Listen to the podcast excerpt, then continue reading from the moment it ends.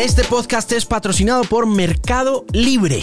Todo lo que usted necesita directo a su puerta y en el menor tiempo posible con todas las facilidades de pago y todas las garantías de seguridad. Compre carros, motos, audio, vídeo, ropa, accesorios y mucho más. Mercado Libre es mi servicio de compras preferido y espero que a partir de hoy sea el suyo también. Visítelos y descubra la comunidad de compra y venta online más grande de América Latina. Mercado Libre, patrocinador del Bilingüe Podcast que comienza aquí.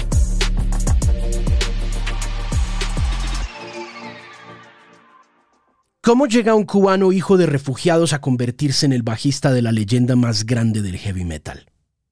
Rudy Sarso llegó a Miami un poco después de los 11 años a enfrentarse al inglés como su mayor reto en la vida.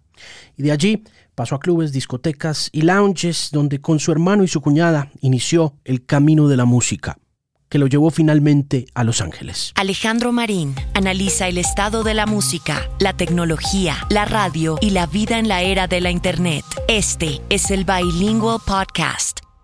Hoy en el programa me acompaña el bajista de Ozzy Osbourne que cuenta una muy interesante historia desde sus inicios con Angel hasta la llegada a la banda de Ozzy y recuerda con cariño su amistad con uno de los guitarristas más importantes de todos los tiempos, Randy Rhodes.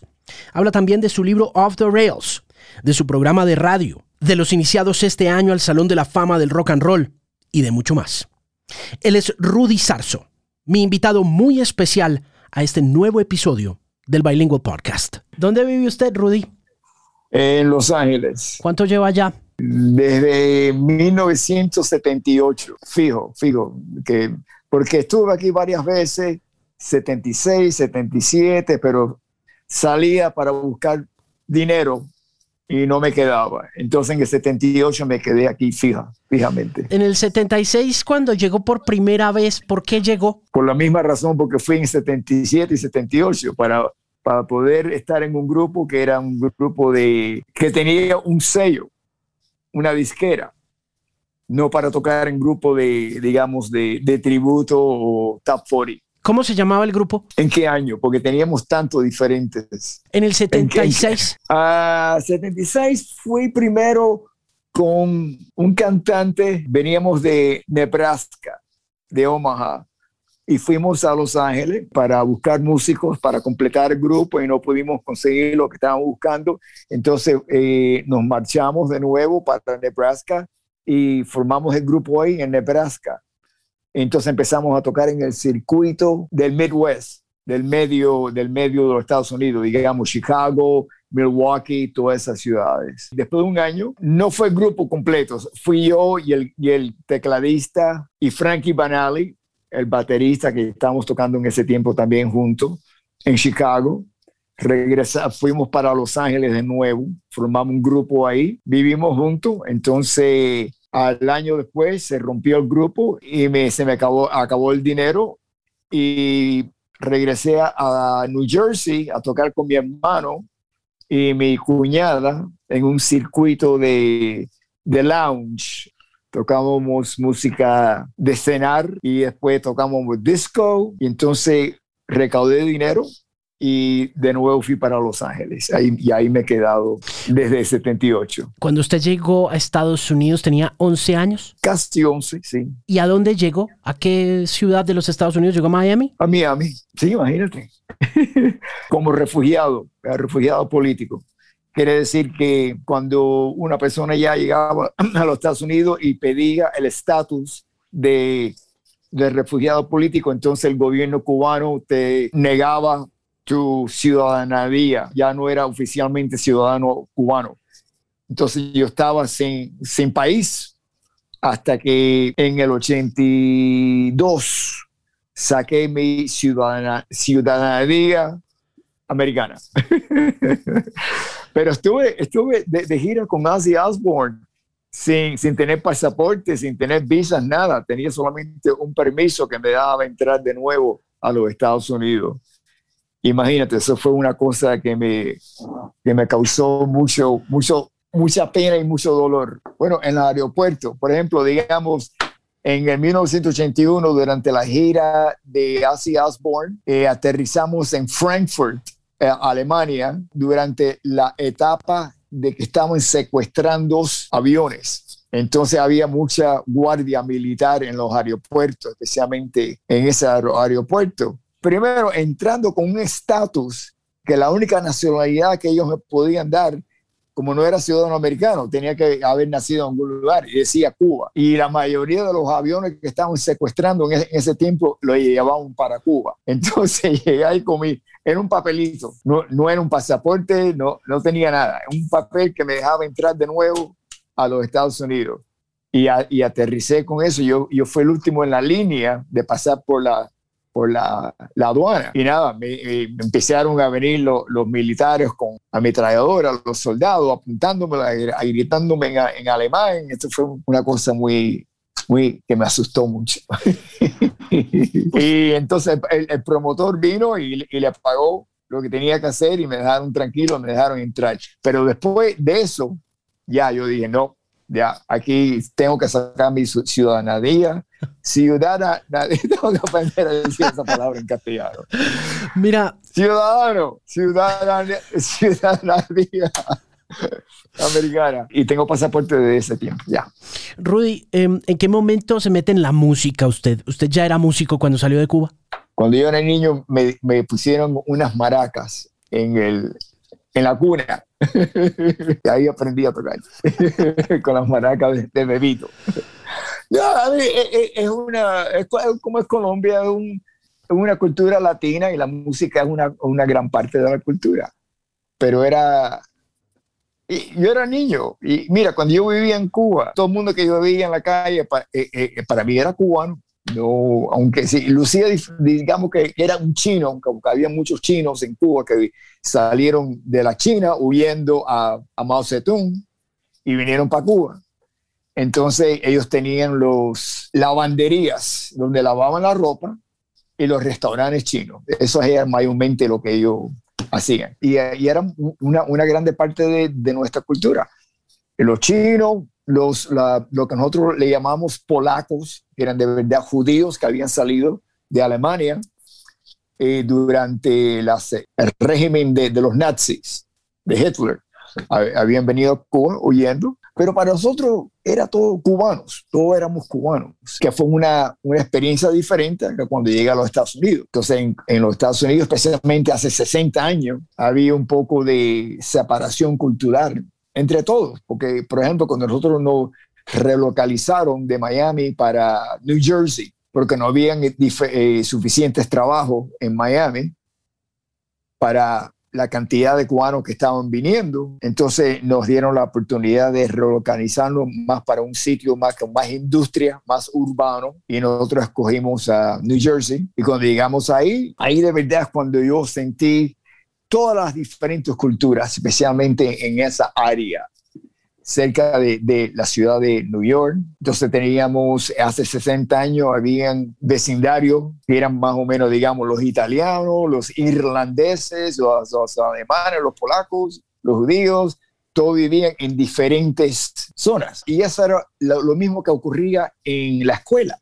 En la escuela, los chicos italianos andaban uno, ellos juntos y los irlandeses y todo eso, ¿no? No habían latinos, de verdad, te estoy diciendo hace 60 años, ahora es una cosa diferente. Entonces, no habían suficientes latinos, no había una comunidad latina todavía. Hoy en día es mayormente cubanos, cubanos que, como mi familia, llegaron allá y se quedaron, pero la familia mía se decidió después de, de, cuatro años de estar en New York, en West New York, mudarnos de nuevo para, para New Jersey. A lo siento, nos mudamos de nuevo para Miami. Miami. ¿Y cuándo toma el bajo usted? Oficialmente lo tomé cuando regresé a Miami de West New York, en New Jersey. Me habían comprado mis padres una guitarra. Por lo que sucedió fue esto, hubo una explosión de chicos que querían tocar música, porque en el 64, cuando vinieron los Beatles y tocaron específicamente en un programa que se llama Ed Sullivan Show, eso fue una revolución social, porque lo que hizo es que de repente todos los chicos de diferentes culturas que estaban motivados por la música rock, de repente ya teníamos eso en común y eso rompió las barreras culturales. De repente yo estaba tocando con chicos italianos, con chicos alemanes, judíos, de lo que sea, de cualquier cultura, no importa. El amor del rock fue lo que nos unió. Y nos enseñó que todos somos iguales, no, hay diferencia ninguna, de verdad, como seres humanos. Entonces mi familia de repente dice, bueno, ya tenemos mucho aquí ya pasando con la nieve, así que vamos a mudarnos de nuevo para Miami. Y en ese tiempo ya habían más, más oportunidades para, para mi familia, para, para que mi papá trabajara. Entonces él fue para allá con un trabajo ya que se lo habían eh, ofrecido y, llegué de nuevo a un barrio en Miami y dije, bueno, voy aquí sí, sigo haciendo lo mismo, voy a, voy a, voy a tocar música. Entonces llegué al, al grupo que tenía en la cuadra. Toda la cuadra tenía un grupo y no te podías cambiar de grupo porque si tú vives en esta cuadra, este es el grupo que tú vas a tocar. Entonces yo llegué, traje mi guitarra acústica. Déjame decirte, nadie tenía instrumentos eh, profesionales, todos estábamos el baterista tocaba en una guía telefónica con unos drumsticks, pero en un, libro así grande. Entonces, ah, llegué con mi, con mi guitarra acústica a ofrecerles a ellos mi, mi talento musical y dije, bueno, yo acabo de llegar a la, aquí y quiero ser parte de tu banda. Me miraron la guitarra y me dijo, bueno, tenemos muchos guitarristas, si quieres tocar en nuestro, en nuestro grupo tienes que tocar en bajo. Y yo le respondí, ¿qué es eso? y me dijo, el bajo es como tocar un solo durante la canción entera. Yo dije, ese es el instrumento para mí. ¿Fue, ¿Fue fácil aprenderlo? No, todavía lo estoy aprendiendo. Ay, sí, todavía estoy descubriendo cosas nuevas del instrumento y y de la música. Y, y para mí descubrir cosas de, cualquier instrumento, descubrir cosas de, de, la persona. Estoy descubriendo cosas sobre mí. Mira, descubrí últimamente que la razón por que yo empecé a tocar rock era porque estaba frustrado y estaba, ¿cómo se dice? Mad. Enojado. Enojado. Enojado es una palabra, una palabra suave. Estoy enojado mad de que cuando yo era niño me habían eh, sacado de mi, de mi país, de mi cultura, y de repente estoy perdido. Entonces estaba eh, no enojado a los Estados Unidos, pero enojado a lo que había ocurrido en mi propio país. ¿Entiende? Entonces eh, encontré que el rock era el vehículo perfecto para mí para sacar esos sentimientos en la música. Y eso lo aprendí últimamente porque yo estaba tratando de, tener un toque diferente, una dulzura para, digamos, en las baladas o eh, canciones así más suaves, más, ah, con más dinámica. Y siempre tenía ese ataque de rock. Y digo, mm, ¿por qué es eso? ¿Por qué? ¿Por qué? Y miraba a diferentes músicos en el internet, los veía con un toque bien suave, como acariciando el instrumento y, no podía, la mente mía no me dejaba. Era todo... ¡ah! Entonces me em, empecé a, examinarme y llegué a la conclusión que yo soy, desde pequeño, yo he estado muy enojado y estoy aprendiendo a cómo cambiar eso. ¿Cómo aprende? ¿Qué cosas hace diariamente para manejar el, la rabia? La rabia, la, rabia, sí. La rabia es más pegado a que enojado. el sentimiento. La rabia es más metal, sí. Esa es una buena pregunta, pero te digo, mi, mi percepción, eso es una palabra en castellano. Total. ok. Porque te digo, en, en, Miami, yo, yo no sé si tú has visitado Miami alguna vez. I was brought up in Miami. Ok, great entonces conoce el spanglish. Absolutamente. No, es, es, es, curioso porque a, pesar de que, de que usted se fue hace tanto tiempo y me cuenta esta historia de hace 60 años, yo recuerdo mucho también que mi experiencia en el colegio era muy segregada también, ¿no? Eh, ah, I, was brought up in, in Miami in the 90s. Y, todavía había mesas en la cafetería donde, estaba, eh, donde estaban los jamaiquinos, los haitianos, los cubanos, los boricuas y los colombianos con los centroamericanos y los mexicanos que éramos como los más o menos integrados. ¿no? Y, y estás hablando de cultura que hablan castellano, que se pueden comunicar en castellano. Imagínate, ¿has ido a New York o a otros a otra? Sí, claro. No, yo, yo he estado en el Midwest, en New York, everywhere. Ok. Entonces, entonces tú entiendes perfectamente lo, lo, que yo he pasado, porque imagínate, te voy a contar, mi primer día de escuela, entro y la maestra me da mi asiento y me da un libro. Mis libros que tenía de, la, de, las clases que iba a tomar ese año era cuando yo, eh, mi último eh, año de escuela en, en Cuba fue el quinto grado. Y entonces mi mamá se le ocurrió y dijo, mira, como hay una diferencia de, de idioma, si pongo a, a Rodolfito, yo no era Rudy todavía, Rodolfito, si pongo a Rodolfito en el quinto grado, él va a tener una buena referencia de lo que está aprendiendo en inglés porque ya lo ha aprendido en castellano. Eso fue mi mamá muy inteligente, porque sí, yo entendía y sabía, por ejemplo, digamos, matemática, que eso es universal. Los números son números, eso lo entendí bien, pero cuando llego a la gramática, al idioma inglés, ahí fue cuando las cosas fueron un poco interesantes. Mi primer día de escuela me, me dan mi libro, y unos chicos estaban leyendo, entonces tuve mi turno para leer en inglés abrí el libro y entonces yo vi que la, eran las mismas letras que en castellano. Y dije, mm, ok. Entonces yo pensé, bueno, si leo esto como fonéticamente, como está escrito, creo que voy a estar bien.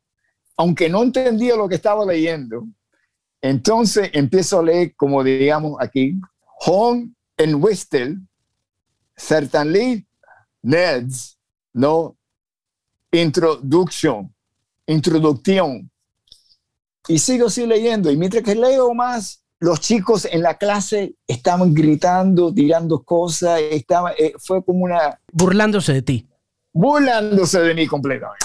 Entonces, yo lo que pensaba, uh, debo de ser gracioso lo que estoy leyendo, porque esta gente está riéndose y, gritando y, tirando libros en la pared. Y todo. Entonces la maestra viene y pone la mano en mi, en mi hombro y me dice, no, no. y ahí fue cuando me di cuenta, cuando miré como tomé mi vista fuera de los libros y miré alrededor que la gente estaba apuntando en mí como si fuera un payaso. y, y esta fue mi, mi primera experiencia leyendo en público en inglés en los Estados Unidos. Y esa experiencia de aprender inglés en inmersión. Fue una clase de para sobrevivir y para poder no, solamente adaptarme y asimilar, pero para poder sobrevivir la experiencia, survive, survival. A los 11 años yo entendí lo que el cambio, lo que ocurrió con el comunismo y por qué mi familia tenía que irse de ahí y traernos a los Estados Unidos, pero de repente los uh, challenges, los desafíos que tenía yo en, un nuevo idioma, eso fue lo que, lo, el desafío más grande para, para mí, poder entender el idioma. Cuando ya yo entendía el idioma, todas las puertas se, se me empezaron a abrir. Pero no fue fácil. Y es una cosa que todavía estoy aprendiendo. Pero es una, una cosa para mí interesante que yo he decidido para mantener mi identidad cubano, no traté de cambiarme mi acento. Yo todavía tengo acento cuando yo hablo inglés. Después de haber estado aquí, este año va a ser 60 años en los Estados Unidos. Hoy en día pueden venir personas latinas y no tener que asimilarse tanto a la cultura americana como yo tuve que hacerlo hace 60 años, porque no habían tantos latinos en los Estados Unidos. Entonces, fue que poco a poco yo estaba yo perdiendo mi identidad. No, no solamente perdiendo, pero rendiendo. Mira, hasta el nombre mío, cuando mi familia se relocalizó de Miami a New Jersey, mi primer día de escuela, me dan mi pupitre ahí, te sientas ahí, aquí tienes tus libros y ya. Entonces yo empecé a, a cotejarme ahí con mis cosas y oigo al maestro decir, Rudy, Rudy. No sé, Yo nunca había oído ese nombre, ni sabía que era un nombre. No sé lo que está diciendo este, este, hombre aquí, este maestro. Levanto la cabeza porque no paraba de decir Rudy. Yo, yo, ¿qué es lo que está pasando? Apuntó a mí y me dijo, Rudy. Y yo dije, no, no, Rudolfo. Y me dijo, no, ahora adelante tú eres Rudy. Imagínate, 12 años, 12 años, no tenía 13 todavía. Yo dije, ok, porque ya poco a poco eh, eh, eh, cosas así ocurrían, de, perdiendo, asimilando. Para asimilar hay que perder algo. No te puedes retener 100% sin perder una clase de identidad. Y la última identidad que me queda a mí es mi acento. No, y sabes, el, idioma, porque mucha gente que migra a la mm. edad a la que migramos nosotros, yo migré también a los 12 mm. años. Y a mí también me pasó en el colegio que mi nombre es Alejandro. Back in the 90s, teachers couldn't say that. Hoy en día lo pueden decir, pero ah. en el 91 era Alexandro, Alejandro, Alejandro, all kinds of things. Y finalmente terminan diciéndome Alex. Alex, así. Así de sencillo. Pero me encontré con muchos amigos latinos. Tuve mucho amigo latino en el colegio que, por ejemplo, no solo rendía eh, su identidad desde el nombre, sino que dejaban de hablar español por completo. Y me parece impresionante oírte hablar español porque lo hablas muy bien y eso es algo que, digamos, en Estados Unidos suele pasar mucho con el joven latino inmigrante. He rather start speaking English, and prefieres hablar el inglés y olvidarse de la lengua materna. Ese no fue el caso mío. Mira, la diferencia mía de yo hablar inglés y castellano, y tú probablemente lo, has tenido esta experiencia, para mí es los músculos de la cara. Cuando uno habla inglés, es diferentes músculos. Y cuando yo voy a, Miami a visitar a mi mamá, me tomo como medio día para que los músculos de yo hablar castellano se empiezan a, activar y mover. y, cuando, y, cuando, vienes a ver ya todo me sale como, como debe de ser. y no solamente es eso, es cuando uno habla inglés, yo hablo más así. Cuando hablo en castellano, mueves las manos, gesticulas. Las manos y todo. es, es una, un lenguaje del cuerpo. Sí, sin duda. Mi estudio de radio en casa no sería lo mismo sin la ayuda de Mercado Libre. En serio, todo lo que he ido comprando para poderme adaptar a estos tiempos difíciles lo he conseguido ahí. Desde las luces de mi set hasta los micrófonos que uso, las cámaras, los cables, Mercado Libre me ha acompañado a lo largo de este tiempo y me ha ayudado a transformar y a mejorar las condiciones de mi trabajo en casa. Y usted puede conseguir todas sus compras para el trabajo y mucho más en Mercado Libre, así que visítelos. Son la comunidad de compra y venta online más grande de América Latina.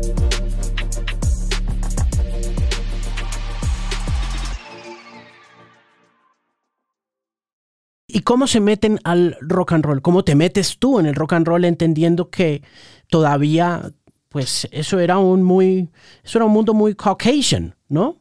No, yo, yo toqué con, gente eh, en Miami, en Chicago, en el Midwest, nadie, nadie me preguntó, y, con mi acento y todo, nunca hablamos de, mi cultura, hablamos de música, te digo, pero esa fue la experiencia mía.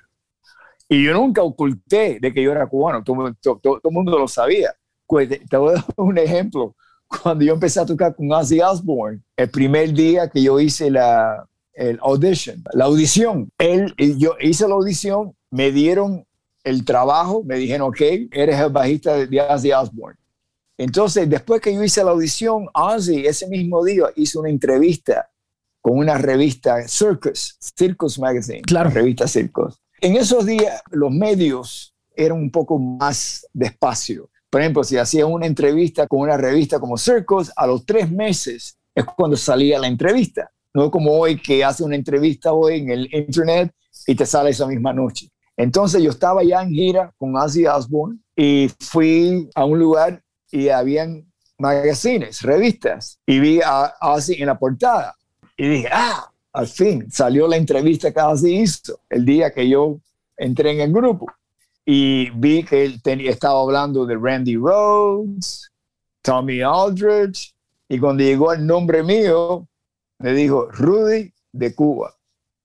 Rudy from Cuba. él sabía el apellido mío. Y te digo, nunca tuve una ocasión de que me trataron o me sentí una clase de, racismo ni nada, nada. Para, hasta, para ello yo creo que yo eh, quería, ¿sabe? El, pensamiento, los ingleses son muy, muy flexibles, flexibles que ellos se sienten cómodos donde ponen su sombrero. Ellos, ellos también, por ejemplo, no sé si lo conoces, Andrew Luke Oldham. Claro, por, por gran amigo, sí, sí. Gran amigo. Él vive en Colombia desde hace, creo que los 70. Yo estuve hablando con él porque yo, tengo mi, mi, propio programa de, de, radio, Six Degrees of Sarsa. Yo le hice una entrevista ahí, estuvimos hablando. Yo lo conocí a él en el 80, 82 y hablamos del mismo cuento porque él, iba a hacer una película con Ozzy Osbourne y yo lo conocí ahí cuando vino a encontrarse con Ozzy y te digo, los ingleses, como ellos son viajeros del mundo, ellos son ciudadanos del mundo. Y para ellos, conocer gente de otros países, ellos se sienten muy cómodos con eso. ¿Cómo fue la experiencia con Ozzy Osbourne? Cuéntame la historia. Wow. ¿Qué quieres saber?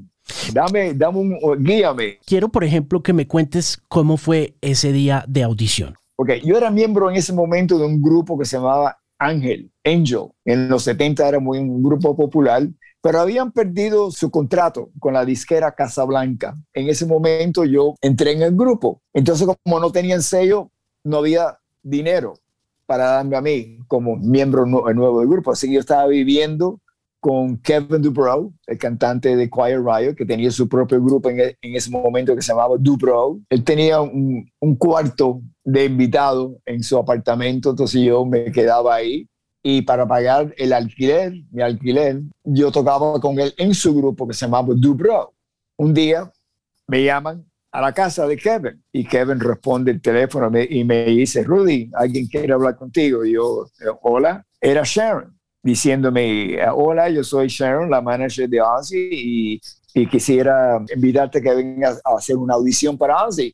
Y de repente así, lo primero que sale en mi boca es, no, gracias, porque estoy en un grupo que se llama Angel y bla, bla, bla, y me cuelga. Entonces me dice, ¿quién era ese?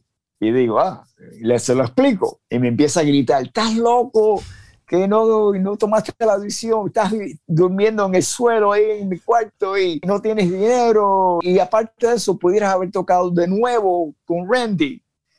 Y yo, ay María, ¿qué es eso? Entonces al otro día me llama Ozzy y me dice, mira, hemos estado dando audiciones a toda esta gente y no hemos encontrado el bajista que, que, está, que necesitamos y Randy me dice que tú eres el bajista. Y, ya, ya yo estaba preparado que si alguna vez en mi vida esa oportunidad, oportunidad salía de nuevo, que ya iba a aceptar la invitación. Entonces dije, sí, sí, ¿cómo que no? ¿Cómo que no? Voy a hacer la audición. Entonces me invita esa noche a encontrarme con Sharon, con Ozzy, con Tommy Aldrich en el hotel. Randy estaba quedándose en su casa porque él, él era nativo de, de Los Ángeles. Entonces me, encuentro con ellos y yo estaba en, una, situación que tenía que encontrar un bajista inmediatamente porque estaban Alice de gira como en 10 días. En esa cita que nos hicimos, así me decía, mira, lo que te pido es que puedas tocar estas canciones. Así que por favor, apréndetelas bien mañana cuando haga la audición. Y todo eso, sí, como que no. Mira, y el disco no estaba todavía en la calle, así que no, no era como hoy en día que 50 niños, mil niños de 10 años pueden tocar esas canciones, porque la aprenden en el, Rock School, School of Rock lo que sea. Esa canción nunca la había oído en, mi vida, Crazy Train, y I don't know. Así que vino Randy, trajo el disco, lo puso en el record player, en el tocadisco, y me enseñó a tocarlo. Lo único que yo tenía que hacer era retener la información que Randy me había dado y cómo tocarla correctamente. Entonces, se pasó como 20 minutos enseñándome las dos canciones. fuimos a la audición, toqué la canción un par de veces antes que Ozzy y Sharon llegaran ahí con Tommy y Randy. Mientras habían como 50 otros muchachos esperando su turno en la audición. Entonces ahí estamos practicando las canciones, entra Ozzy Sharon y, me dice, ok, toca. Entonces era, ellos estaban mirándome, tocando la canción y terminamos las canciones y Ozzy dice, ok, déjame cantarla con ustedes. Ok, las canta. Ozzy se baja del escenario, no me dice nada, se baja y se va afuera a parqueo, a hablar con Sharon y entra y me dice, Do you want the gig, man? ¿Quieres el, trabajo?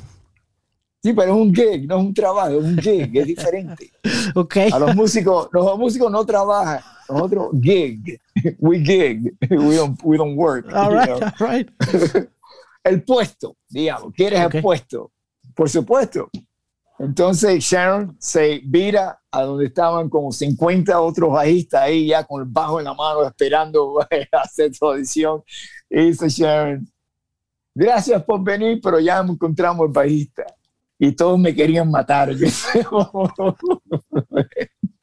y ahí de repente mi vida fue de blanco y negro a Technicolor. en 3D en tercera dimensión. Hablemos de esa tercera dimensión. ¿Qué pasó? ¿Qué pasó inmediatamente después de que You Got the Gig? Parece que leíste el libro. Sharon me invita a ir a la casa de su familia, que Ozzy se estaba quedando ahí en uno de los cuartos, Tommy Aldridge.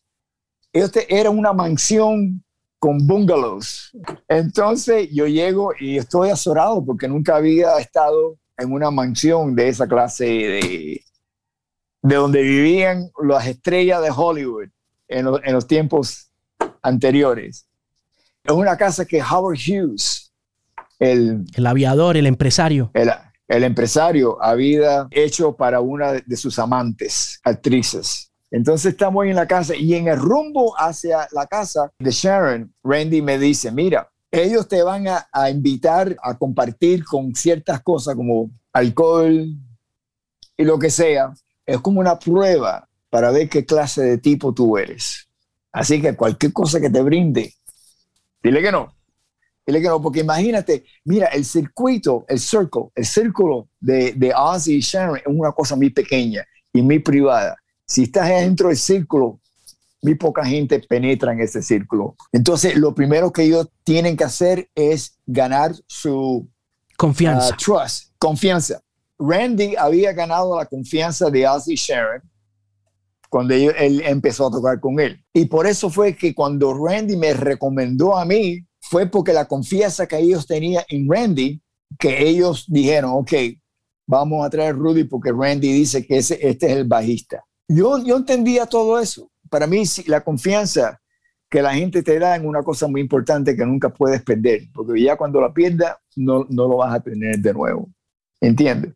Y cuando los chicos están tratando de, de entrar en la industria y me pregunta qué consejo le, puedo dar a ellos para poder, poder entrar en la industria, y dicen, mira, la confianza, eh, muchos chicos y chicas pueden tocar, son grandes músicos, pero lo que le puede dar la confianza, mi lista se pone más, más chica todos los años, menos y menos gente, yo puedo, yo tengo confianza de decir, mm, ok, te recomiendo a esta persona, porque si esa persona me falla, yo, yo pierdo la confianza de la persona que yo le he recomendado a esta persona. Llegué y todo fue bien, de verdad, fue una cosa muy, muy amable, muy cálida.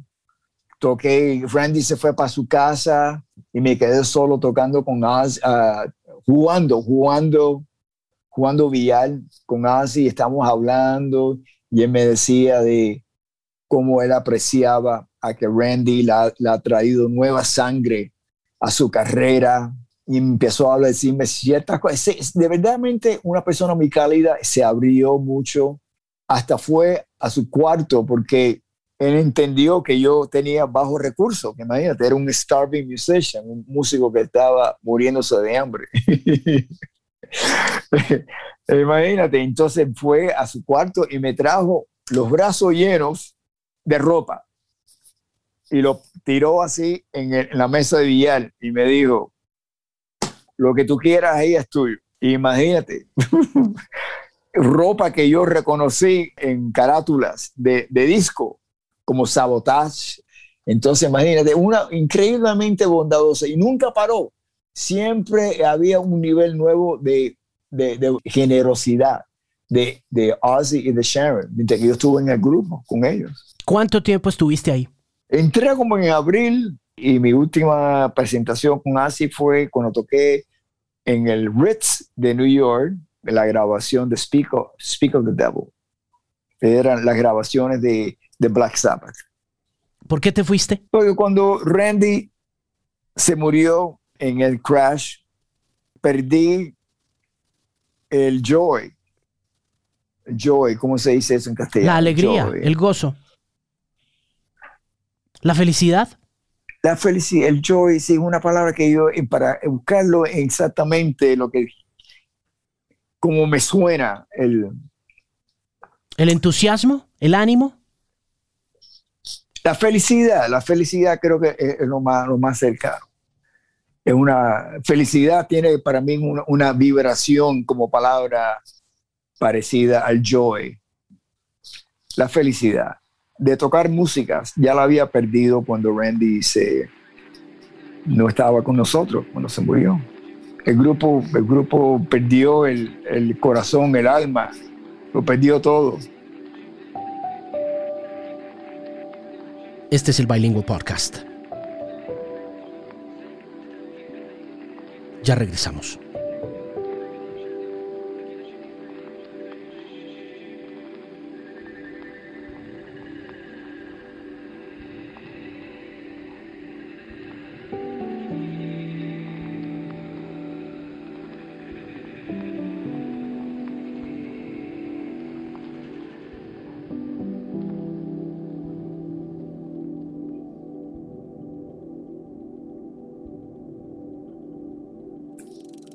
Lo perdió todo sin, sin Randy estar ahí. Imagínate, yo, yo creo que si Ozzy pudiera haber, haberse ido del grupo Ozzy Osbourne, él hubiera hecho otra cosa. Pero imagínate, Randy está en una parte tan grande de, de, su, de su, historia que no, no, no, se puede escapar eso.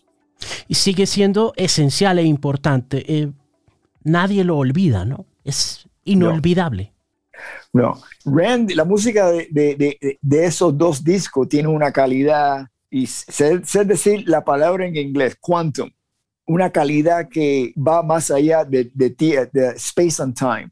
Si un, un chico hoy escucha por primera vez la música de Randy, él siente lo mismo de que un chico lo haya sentido hace 40 años. Y cuando se entera que Randy, como murió y que murió, siente el, mismo dolor de lo que se sintió los fanáticos hace 40 años. ¿El rock cambió con la muerte de Randy? Yo no sé si el rock cambió, pero yo cambié. Cambiamos todos, todos cambiamos, todos cambiamos. Últimamente es cuando yo empecé a poder entender cómo no tener que sentir el mismo dolor que yo sentí cuando Randy murió cada vez que yo recuento la experiencia. Porque yo, hasta hace poco, cuando yo hablaba de esa experiencia, yo entraba adentro de mí, yo veía toda la experiencia de lo que sucedió a través de los ojos míos hace 40 años en ese lugar. Y he aprendido ahora a poder visitar el momento como un observador. Yo me veo a mí y me trato de desconectar con el dolor que de la persona que yo estoy mirando que está sufriendo, porque ese dolor no lo va a traer a él de nuevo. ¿Cuánto tiempo te tomó perdonarte ese dolor? Oh, no, no me perdono. El dolor es, es una cosa que sucedió y lo sentí y lo tenía arriba de mí por décadas, hasta que aprendí que no es necesario retener ese dolor en su vida. Porque si sigues viviendo el mismo pasado, no vas a, mejorar tu futuro. Y mientras que yo estoy vivo, tengo que mejorar mi futuro. Todos los seres humanos tienen, tienen ese derecho, un mejor futuro. ¿Te ayudó a escribir el libro? Sí, una buena pregunta. El libro lo que me dio, y lo escribí en, la, en, el, en el cover, en la carátula atrás, me dio un cierre. Me dio un cierre que no lo esperaba tener cuando empecé a escribir el libro. Yo solamente escribí libro simplemente para compartir con las personas que están interesadas cómo fue. La, la, pregunta número uno que yo recibo cuando yo viajo por todo el mundo es cómo fue tocar con Randy Rhodes. Y eso es la base del libro Up the Rails. Está ahí toda la información todo lo que yo puedo contestar a esa pregunta está ahí en, ese libro. Pero cuando yo eh, terminé el libro escribiendo el fin en inglés, por supuesto, the end, de repente fue como un peso que tenía por todas esas décadas. Yo lo acabé de escribir en el 2005, cuando lo terminé. Fue como una, un release un desahogo. Liberación no, porque, porque no, no, era, no, era, no era preso de nada, pero fue un desahogo emocional de mis sentimientos que tenía en mis hombros por muchas décadas. Un peso, un peso bien grande. Poder sacarlo de, de, mi mente, de mi conciencia y ponerlo en papel. ¿Has vuelto a escribir? No, lo que hago es el radio. Lo encuentro más flexible más interesante porque no es, no sé, yo, yo aprendo sobre mí teniendo conversaciones con mis invitados en, en el programa de la radio. Aprendo mucho de mí y, de la humanidad. ¿Tu programa sale por SiriusXM? Oh, no, esa Dash Network está en, el, en la estación de, de Monsters of Rock, monstersofrock.com. Y si tienes acceso al Internet, lo puedes escuchar también en un app que se llama Dash, que es eh, libre de suscripción y de anuncios. Solamente si, si tienes acceso en cualquier país que lo estás escuchando todas las semanas. Pero creo que el más fácil puede ser The Monsters of Rock. Vas ahí y inmediatamente te sale eh, la estación de radio. La escuchas. ¿Cuánto tiempo llevas haciendo el programa? Este va a ser mi tercer año. Y, y, y aparte de eso, también el programa está en, en, for streaming en Spotify. Spotify. Spotify. sí, eh, pasa a, la, estación de The Monsters of Rock. Y ahí tiene la, la lista de una, de una selección de varios uh, entrevistas que yo he hecho. ¿Siempre tienes invitados? Oh, sí, siempre porque eso es el, la base del, programa mío, es, es conversación. Entonces lo que hacemos, por ejemplo, digamos, Frankie Banali fue uno de los invitados míos. Y entonces hablamos de como cuando nosotros éramos chicos, porque yo, yo conocí a Frankie Banali en el 72. Así que tuvimos una, una amistad y también colaboraciones como músico por 48 años. Entonces, imagínate, tantas experiencias que, que tuvimos y tanta historia. Entonces, lo que hacemos es, si alguien quiere escuchar el programa por primera vez, ese es uno de los, de los que yo recomiendo. También Brad Gillis, eh, hablamos mucho de nuestro tiempo con Ozzy, que tocamos juntos. También hay varios ahí. Mi hermano, Roberto, para que si que alguien quiere escuchar sobre mi niñez y las cosas que compartimos él y yo juntos. Buenísimo. Óyeme, ¿cómo sientes el espíritu del rock ahora? El espíritu del rock. Ah. Mm, es una pregunta muy que tiene, puedo ir por muchos rumbos con eso. El espíritu de rock para mí eso es la, la, la, juventud, la juventud. Hay que, y también todo cambia. Para mí, todos los géneros de música que tienen expresión de la juventud, eso para mí es la, esencia, el espíritu de lo que es rock. Puede ser rap, puede ser RB, puede ser metal, puede ser música latina, rock en español, mientras que tenga un punto de vista joven, y de joven te digo, un punto de vista que si tú quieres ser algo que va a contribuir a la humanidad, esa percepción, esa, eso, eso es rock para mí. Buenísimo.